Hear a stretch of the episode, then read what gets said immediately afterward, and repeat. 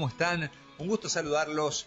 Gracias, gracias obviamente, como siempre digo, a todos los que nos siguen, que son los principales protagonistas de esta historia. El verdadero protagonista de, esta historia, aparte de, obviamente, nuestro Señor Jesucristo, sos vos. Sos vos que estás del otro lado y sos partícipe de todo esto. Y bueno, la verdad que es un privilegio, llegando ya una vez más a esta fiesta tan esperada, fiesta de Navidad. Y justamente hablamos todos estos días de qué es la Navidad. ¿Sí? Estuvimos repasando en, diferentes lugares, vemos todo adornada la ciudad, qué linda, qué linda, la ciudad de Posadas totalmente adornada con mucho, mucho colorido, muchas luces, árboles de Navidad, regalos, renos, Papá Noel, pesebres, pesebres. Hay un pesebre que me gusta mucho, mucho, mucho. Eh, y quiero felicitar a, a toda la, al Instituto, Provincial de Desarrollo Habitacional, el IPRODA, allí en la plazoleta frente a su sede, han hecho un pesebre precioso, con un árbol de Navidad muy lindo, ¿sí? Pero realmente ese pesebre se destaca. Generalmente se destacan los árboles, o los renos, o Papá Noel, y no los pesebres. Cuando en definitiva el pesebre debería ser lo principal porque la Navidad de Jesús, la Navidad de Jesús, ¿sí? la Navidad nunca, nunca pierdas ese leitmotiv que es que la Navidad de Jesús. Jesucristo es la Navidad. Nosotros, sin lugar a dudas, recordamos su nacimiento. Y a veces me pueden decir, pastor, pero él no nació un 25 de diciembre. Y no, tal vez no haya nacido un 25 de diciembre. Más bien, más bien, casi seguro no ha nacido un 25 de diciembre. Pero, pero sin lugar a dudas, sin lugar a dudas, que nació. Y entonces, si no sabemos exactamente qué día, te invito a que lo puedas recordar todos los días de tu vida. Que sea una Navidad constante saber que Jesucristo nació para vos y para mí. Que sea una Navidad constante los 365 días del año, en donde podamos recordar lo que hizo nuestro querido, amado y precioso Jesucristo. Por nosotros vino a la tierra, se despojó de su deidad, dice la palabra, y se hizo con forma de hombre, por amor, por amor a vos y por amor a mí. ¿Qué tal si nosotros le reconocemos un poquito más?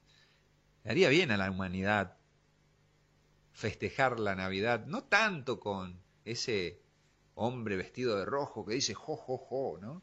¿Sabes a quién me refiero?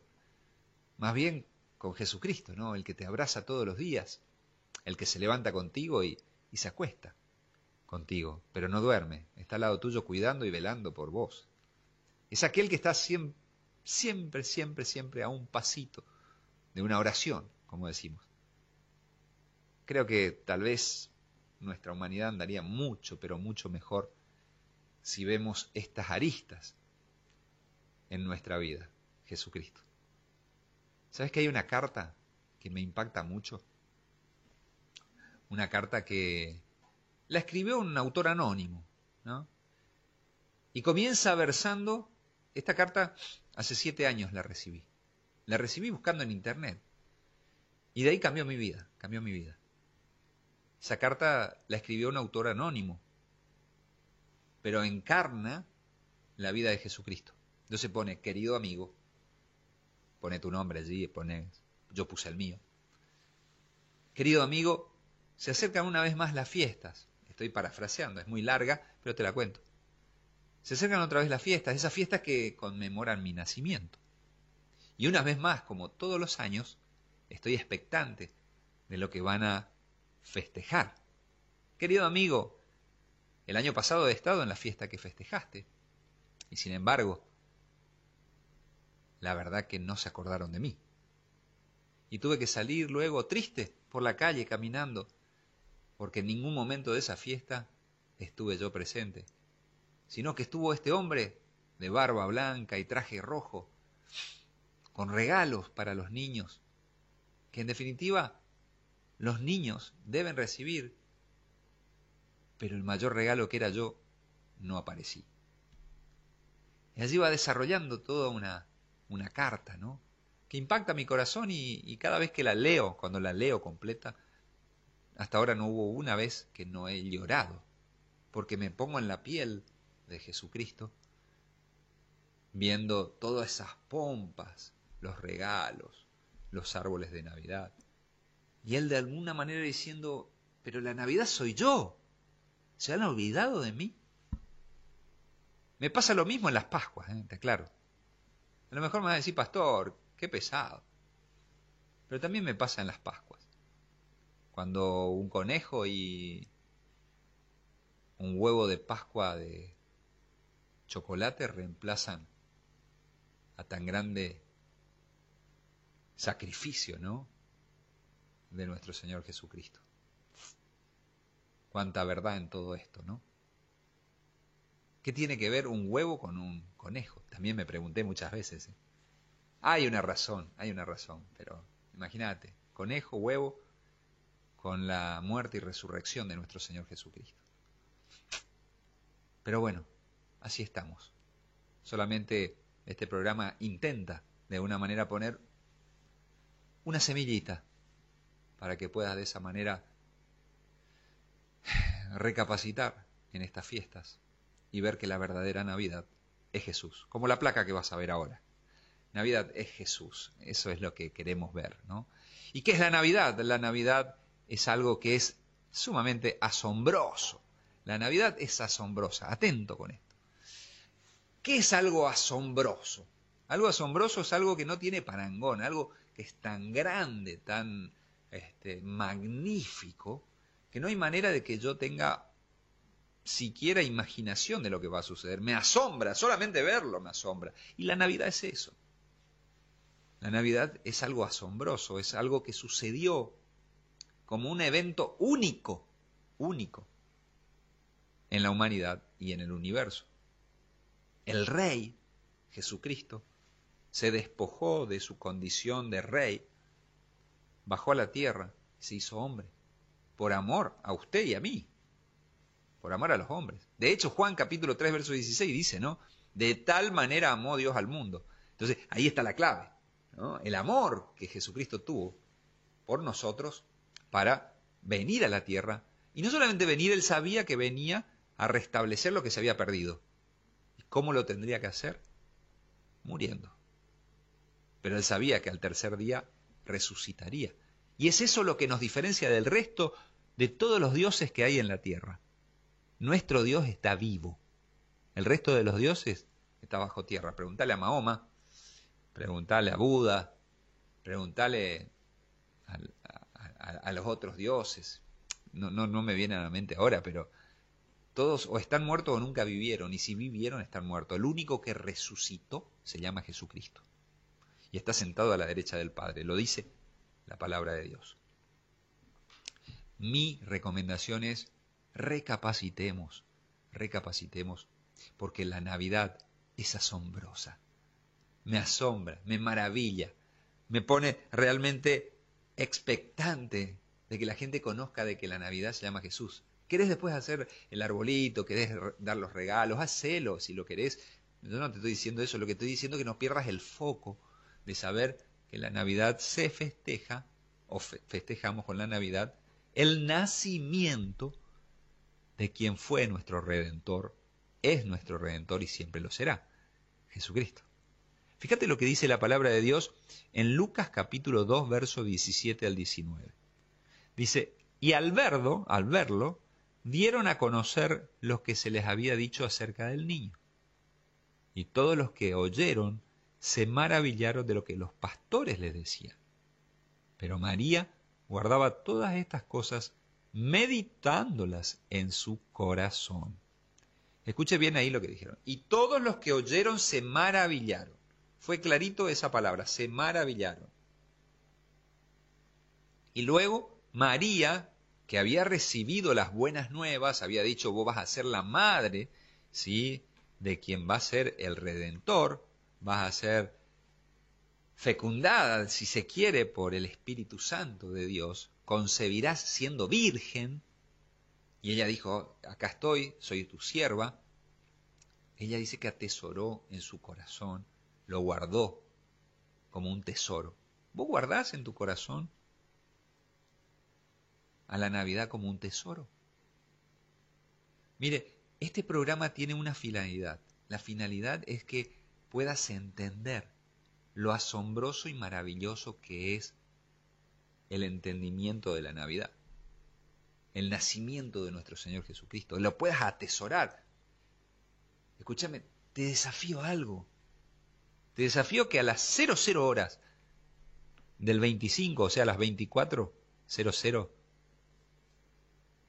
casi 25 sería, del día 20, perdón, del día 25, las 00 hora del 25, a las 24 horas del 24, trabalenguas, puedas, cuando estás brindando, cuando estás abrazando a tus familiares, le digas esta frase, escucha bien, la Navidad es Jesús. Y después abrazale, bendecile, brindá. Pero te desafío que le digas la Navidad de Jesús. Y después le abraces y le mimes y le hagas lo que quieras. Pero primero de todo, recordale a la persona que le vas a abrazar a esa hora, a la 00, cuando el reloj marque la 00, que Jesucristo es la Navidad. ¿Qué te parece? ¿Te vas a animar? No es fácil, pero es un comenzar. Es un comenzar, porque así como estos pastores se maravillaron de las cosas, se asombraron de lo que vendría, de todo lo que le habían contado los ángeles, y de lo que había recibido María y había atesorado en su corazón que venía el Redentor. Así puedas contarle al resto del mundo, a tu familia, a tus amigos, a tus seres queridos, le puedas contar que hay buenas nuevas de salvación, que hay buenas nuevas de salvación.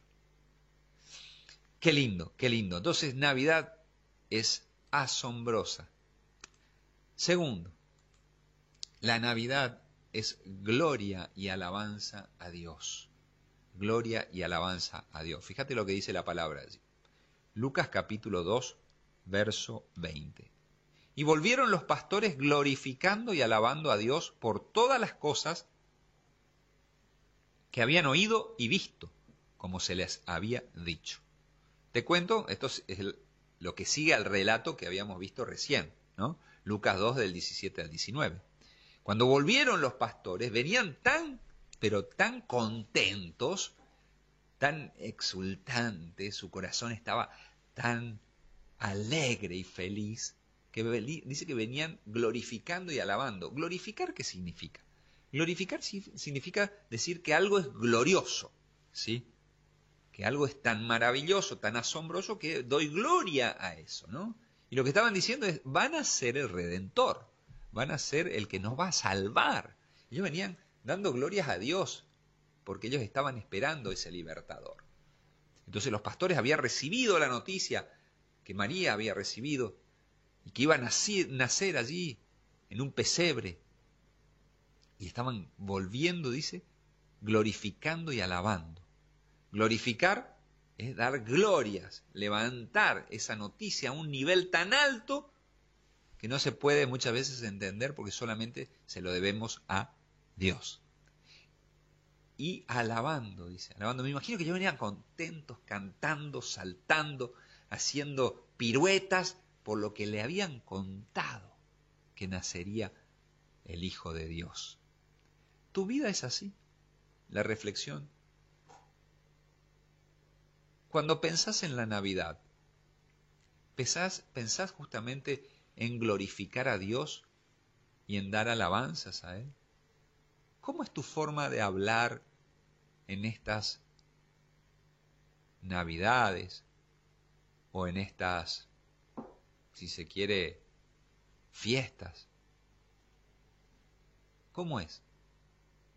¿Cómo, cómo, cómo, cómo, cómo las desarrollás en tu vida íntima? habría que repensar a veces, ¿no? Por lo menos yo, yo lo llevo a una introspectiva y empiezo a pensar, ¿será que soy testimonio? ¿Será que soy realmente digno de una persona que decidió morir por mí? Y no, no soy digno. Pero trato de alguna manera de todos los días poner un granito de arena para poder de esa forma glorificar a Dios. Te insto a que puedas hacerlo, te invito, te invito a que puedas hacerlo. puedas glorificar, exaltar a Dios por haber permitido que su Hijo venga y que hoy nosotros no tengamos que pagar un precio más que el de aceptar a Jesucristo en nuestro corazón para ser salvo. Navidad es Jesús. Navidad es Jesús. Navidad es Jesús. Es importante eso, ¿no? Es importante que nos manejemos de esa manera y que, que podamos entender que en estas fiestas el centro debe ser Jesucristo. Y todas las que vengan para adelante. Y todas las que vengan para adelante. Alabás a Dios. ¿Qué es lo que escuchás? Eh, duro esto, ¿no? Y no, no, no, no, no estoy mal con que escuches canciones y todo esto. Ahora, en la Navidad, me acuerdo cuando, cuando no conocía este caminar. Esperaba las 00 para el brindis y más o menos en media hora me iba para el boliche. Esa es la realidad. Salía tanto Navidad como Año Nuevo, porque no entendía esto que te estoy hablando. Y tal vez hoy no lo entiendas, pero va a llegar un momento que va a ser, va a ser un clic en tu vida, como lo hizo en la mía. Y cada vez que festejo una Navidad, mi corazón se enternece por el sacrificio que hizo Jesucristo por mí. ¿Qué tiempo? Es tiempo, es tiempo, vamos, vamos, vamos, tenemos que despertar. Tenemos que despertar. Y sabes qué, cuando entendemos esto, no solamente entendemos lo magnífico de Dios, sino que también lo, entendemos como la ayuda al prójimo. Navidad también es ayudar al prójimo. Yo alabo y glorifico a Dios cuando veo al necesitado y lo ayudo. Cuando veo al que necesita algo y estoy para tender la mano, para darle un abrazo. El otro día escuchaba una, un mensaje, decía, qué fácil es abrazar a alguien que está perfumadito, ¿no?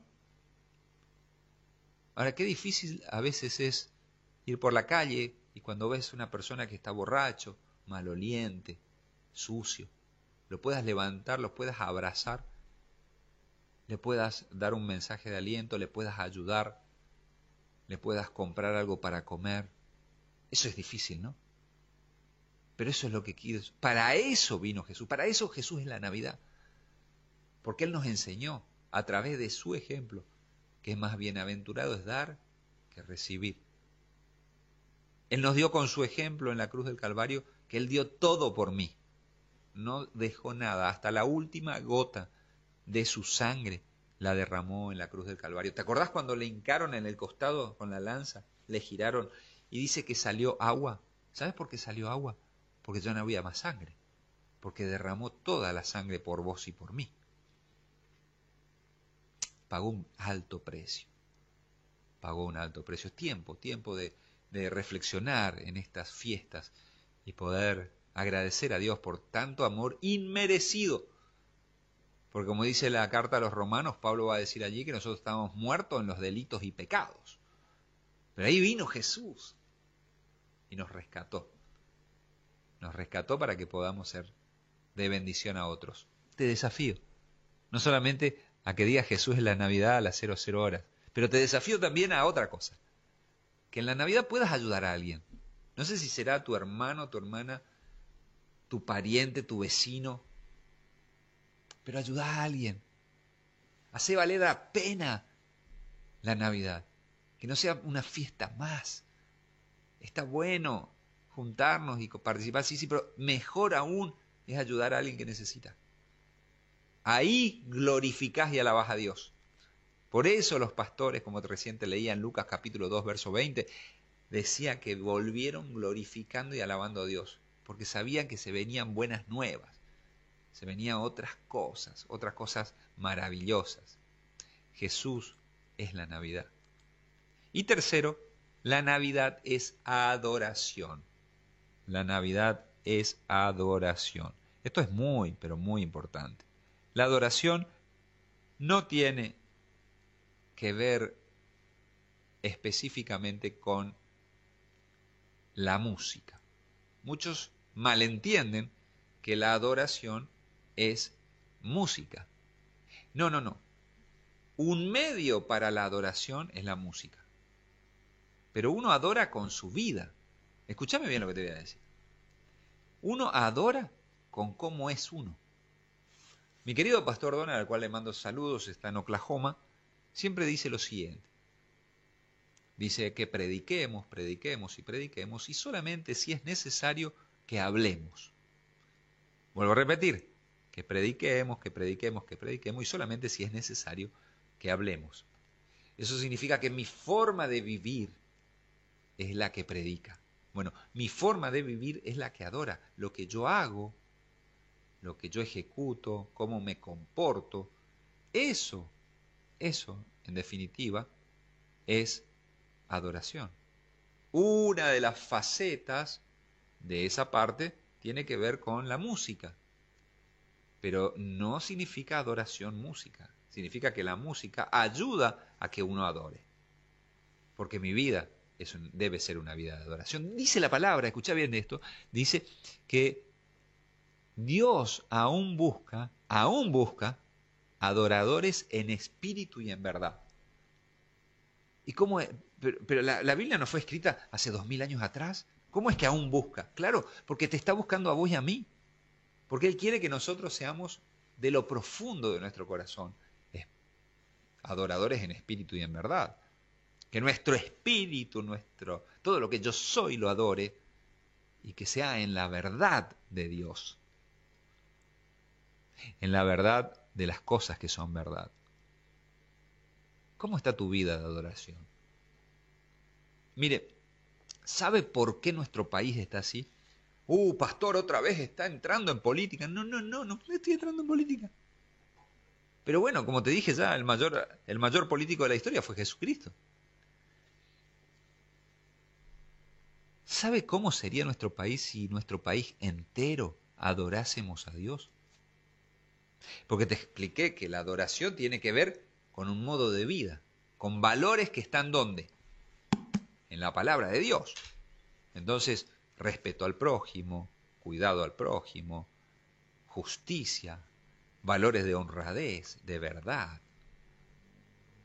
Todo eso es adorar a Dios. ¿Usted se imagina un pueblo que adora a Dios en espíritu y en verdad con todo esto?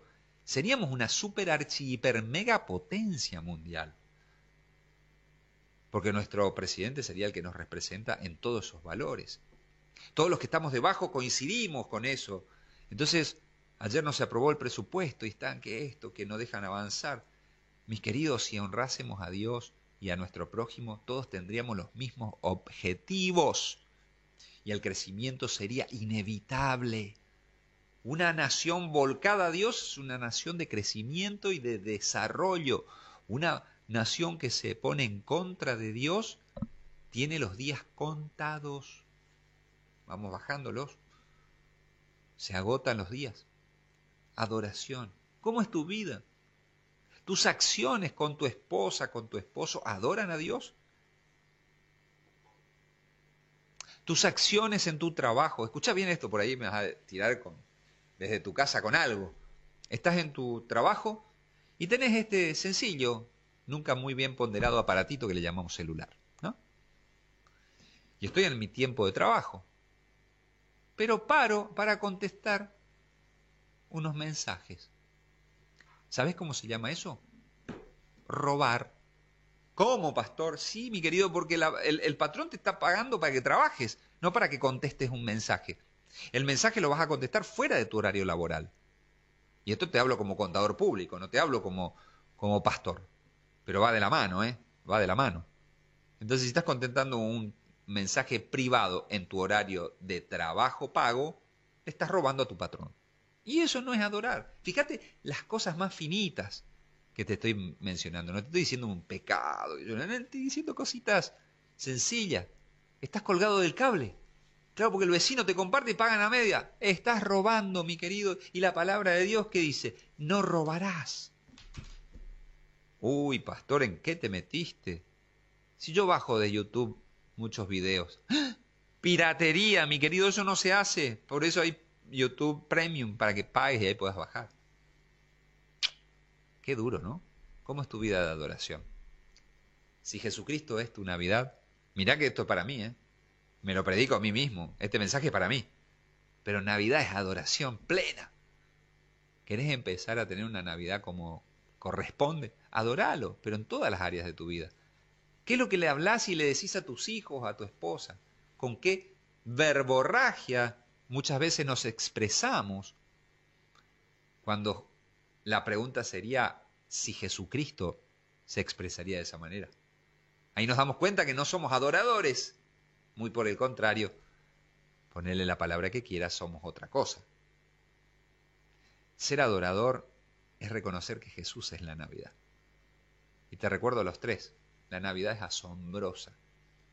La Navidad es gloria y alabanza a Dios. Y la Navidad es adoración. Fíjate lo que dice la palabra en Mateo capítulo 2, verso 11. Al entrar en la casa vieron al niño con su madre María, y postrándose, lo adoraron, y abriendo sus tesoros les ofrecieron presentes, oro, incienso y mirra.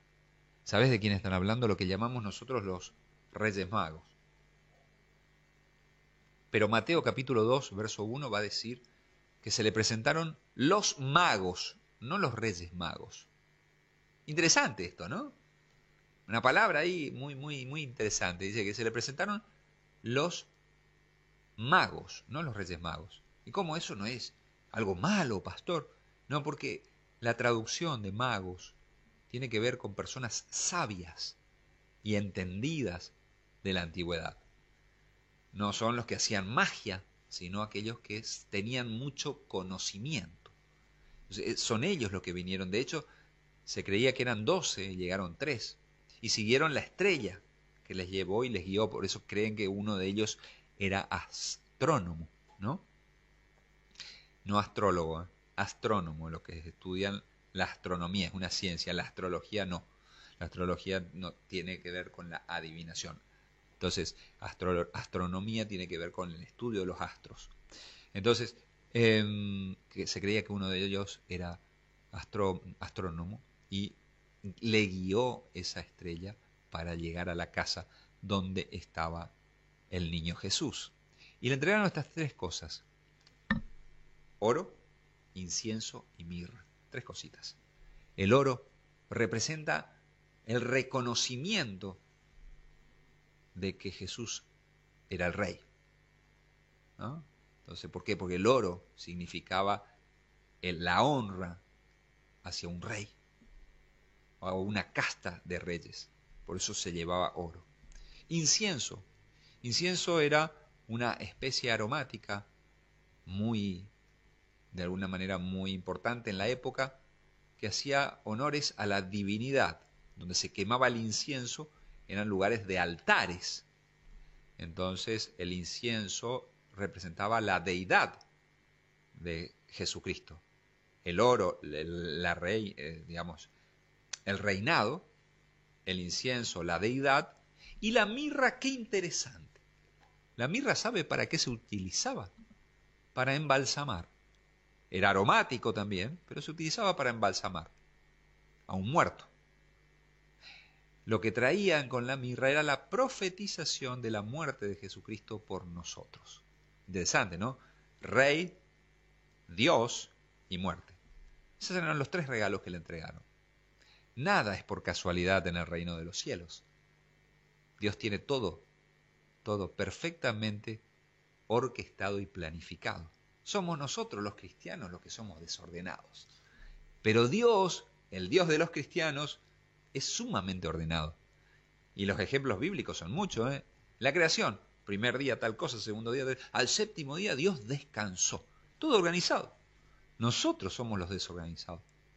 ¿Sí? Todo Dios tiene organizado. ¿No será tiempo también de que como cristianos uno de los puntos para adorar a Dios sea organizarnos mejor? Yo creo que sí. Fíjate vos, ¿no? Qué lindo cuando habrán entrado estos sabios, se arrodillaron y le entregaron oro para el rey, incienso para el Dios,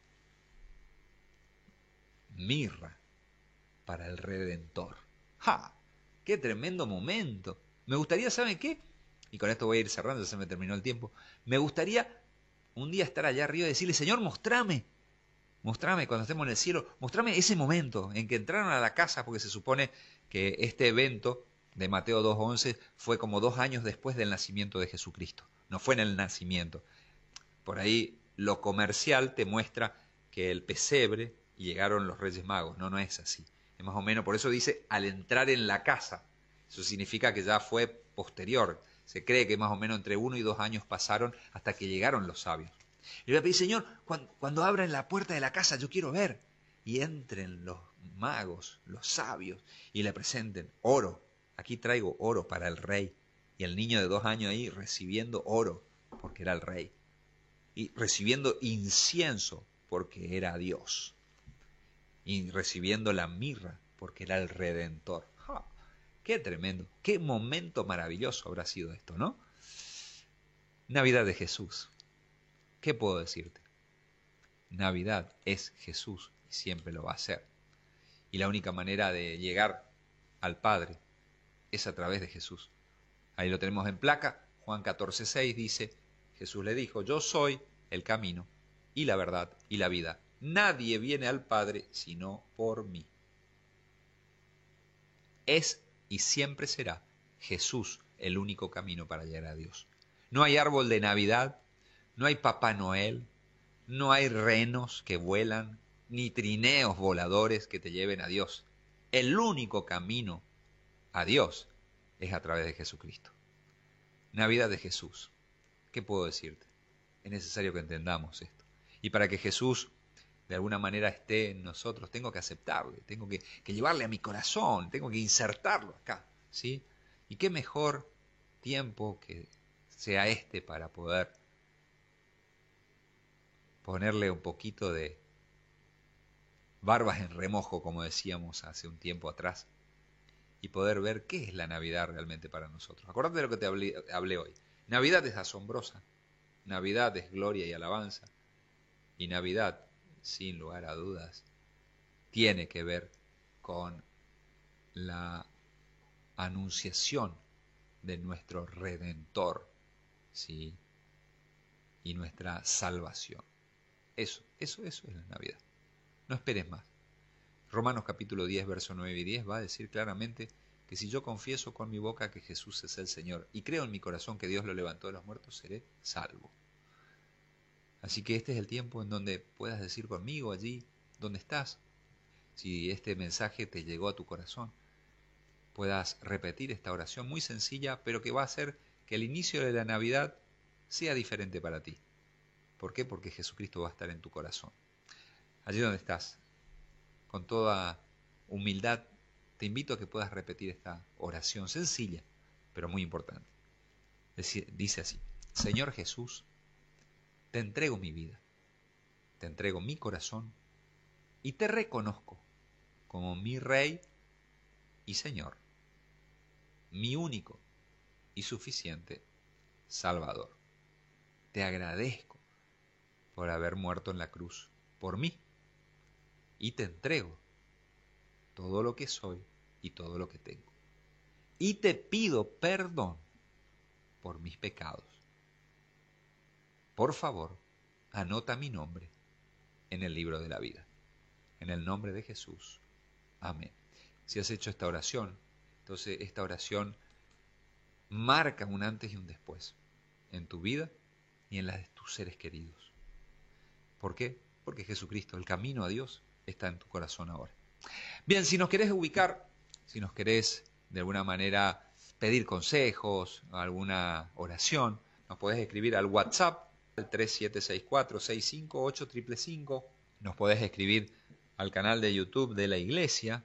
Nos podés escribir también al Facebook o al Instagram de la iglesia, que es arroba iglesia de Dios Posadas. Te podés bajar también, allí tenemos la facilidad de bajarte una aplicación, dependiendo del dispositivo que tengas, de la App Store o la Play Store, dependiendo de dónde. Es muy sencilla. Es Iglesia de Dios IDD. ¿sí? Así es la aplicación. No pesa nada, es muy livianita. Y allí tenés encarnación, IDD global y posadas. Dependiendo de dónde estés, le das un clic y ahí te podés bajar recursos, podés estar en contacto con nosotros tenemos recursos gratuitos, devocionales, y también te podés comunicar con nosotros para poder entrar en contacto y podamos asistirte. ¿sí? Bueno, también nos podés ubicar en nuestra sede central, aquí por Buenos Aires, la calle Buenos Aires, ahí, ahí nomás, a pasitos de la calle Entre Ríos, ¿sí? Buenos Aires 2120, un, un, local de tres pisos, ¿sí? acá en la ciudad de Posadas, provincia de Misiones en la República Argentina. Y si no, nos podés escribir, obviamente la tenemos a la página web www.iddp.com.ar. Nos escribís allí www.iddp.com.ar. Muy fácil, IDDP es Iglesia de Dios Posada, las iniciales, ¿no? iddp.com.ar, nos dejas un mensaje y nos vamos a estar comunicando contigo. Por favor, no nos dejes de escribir. Queremos asistirte si estás con problemas matrimoniales, si estás con problemas personales, si estás con problemas financieros, si estás con problemas paternales de padres a hijos, de hijos a padres. ¿Querés que te enseñemos? Tenemos material para todo esto. Si no te lo podés perder. Te esperamos. Escribinos. ¿Qué te cuesta? Escribinos. A lo mejor sacas algo bueno, ¿no? Te esperamos. Gracias. Gracias por recibirnos una vez más. Gracias por permitirnos entrar, como siempre digo, ¿A dónde? Al lugar más importante, a tu corazón. Gracias, Dios te bendiga. Chau, chau.